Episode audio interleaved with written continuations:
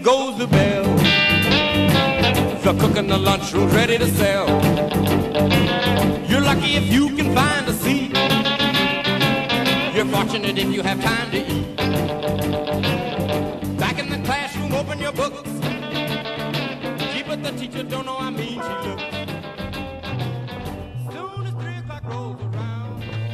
Chez Weekly HR, on se creuse la tête pour vous composer un édito qui soit toujours percutant et décalé. On s'est donc dit, en cette semaine de reprise, qu'il serait bien d'éviter l'écueil du sempiternel Ah, c'est la rentrée, les vacances c'était quand même mieux, qui couvre journaux et magazines. Puis en y regardant de plus près, on s'est demandé si finalement on n'éprouvait pas un certain réconfort à écouter Jean-Pierre Pernaud nous introduire le reportage rituel de la rentrée de nos chers bambins.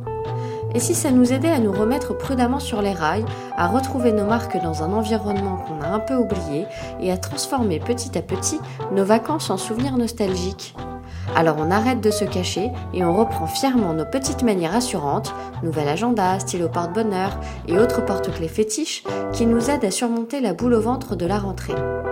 Comme la Weekly HR fait maintenant partie de vos habitudes, rassurez-vous, on a décidé de ne rien changer et de toujours vous accompagner semaine après semaine. Bonne Weekly HR et bon week-end.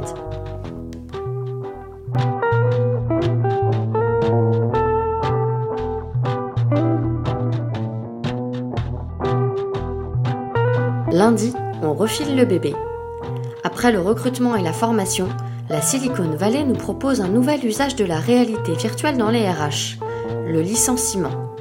Et oui, pour éviter un licenciement raté qui exposerait l'entreprise à des répercussions juridiques et financières, les RH peuvent maintenant s'entraîner. MyRHLine nous présente Barry, un salarié virtuel qui, grâce à la reconnaissance vocale et à sa compréhension du contexte, est capable d'adapter ses réactions aux paroles de son interlocuteur et lui permet ainsi d'affiner son discours avant le jour J. Une plaisanterie, dites-vous? Attention, vous risqueriez bien de vexer Barry.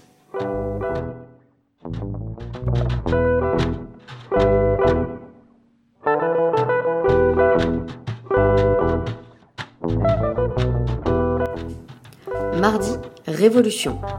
On le sait, l'intelligence artificielle et l'automatisation vont révolutionner des métiers qu'on n'imaginait pas remettre en question un jour. Maintenant que le changement se concrétise, les échos s'interrogent avec Andrew McAfee, chercheur au MIT. Selon lui, la suppression et la création de métiers font partie du cycle naturel suivant l'apparition de nouvelles technologies, seuls certains ajustements seront nécessaires pour que la transition soit la plus douce possible. Envie de creuser le sujet? Retrouvez le lien de notre livre blanc traitant de l'impact de l'IA sur nos métiers.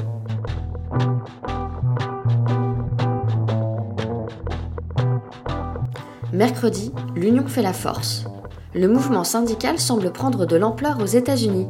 Une récente étude de Gallup affirme ainsi que la sympathie envers les syndicats, 64% des interrogés, n'a presque jamais été aussi forte qu'aujourd'hui. Au-delà du soutien, les initiatives de rassemblement de la part des cols blancs se multiplient au sein des entreprises américaines. Quartz at Work illustre l'ampleur du phénomène en décortiquant des tentatives d'organisation collective au sein d'entreprises très diverses telles que Riot Games, Santander Bank ou encore YouTube.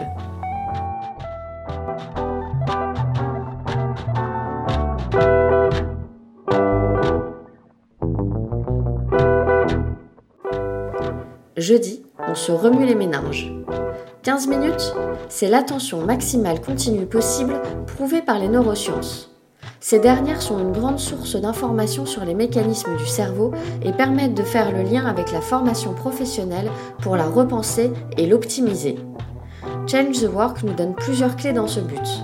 Repenser les modèles pédagogiques, favoriser la concentration, réactiver plusieurs fois la mémoire, susciter des émotions autant d'éléments bénéfiques tant pour le partage de connaissances que pour l'apprentissage des collaborateurs.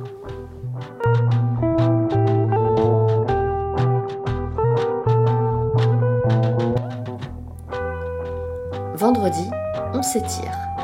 L'agilité fait rêver les entreprises d'aujourd'hui. Toutefois, leur transformation agile n'a rien d'aisé. Les ressources humaines peuvent avoir un rôle clé dans ce processus, d'après l'usine digitale qui propose une transformation en quatre étapes. D'abord, les RH doivent se former à l'agilité, et ce parfois dans d'autres métiers. Ensuite, il faut s'aligner sur ce que l'on entend par agilité et en établir une définition commune avant d'expérimenter des pratiques pour, finalement, développer l'agilité dans toute l'organisation.